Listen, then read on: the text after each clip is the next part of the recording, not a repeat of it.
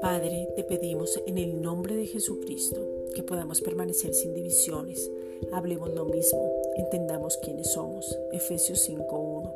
Somos tus hijos amados y tenemos un propósito establecido. Por eso te pedimos, Padre, en el nombre de Jesucristo, que podamos entenderlo y esta palabra se cumpla en nosotros. Romanos 8:29. Nos sometemos a las autoridades, estemos atentos a las instrucciones, porque sabemos que es por nuestro bien.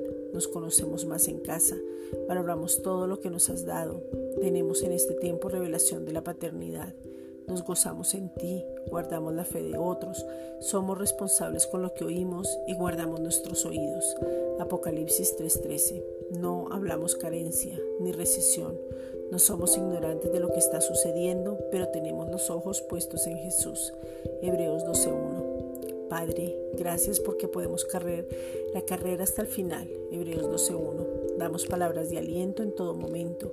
Conocemos los tiempos y aprovechamos el tiempo. Efesios 5:16. Vivimos una vida eterna y en abundancia. Juan 10:10. Somos edificados como cuerpo.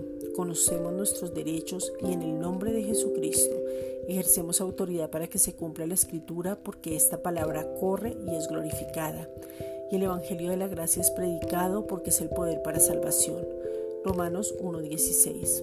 Hoy creemos en la seguridad y confianza de nuestra salvación. Efesios 2, versículos 8 al 9. Mientras el mundo corre y se angustia, nosotros, tu iglesia, tus hijos amados, nos fortalecemos en fe. Romanos 4:20. Estamos firmes y seguros, nos mantenemos confiados en la abundancia de tu gracia. Romanos 5:17. El mayor vive en nosotros, porque hemos nacido de nuevo y es por él que vencemos al mundo. Primera de Juan 4:4. Gracias Padre.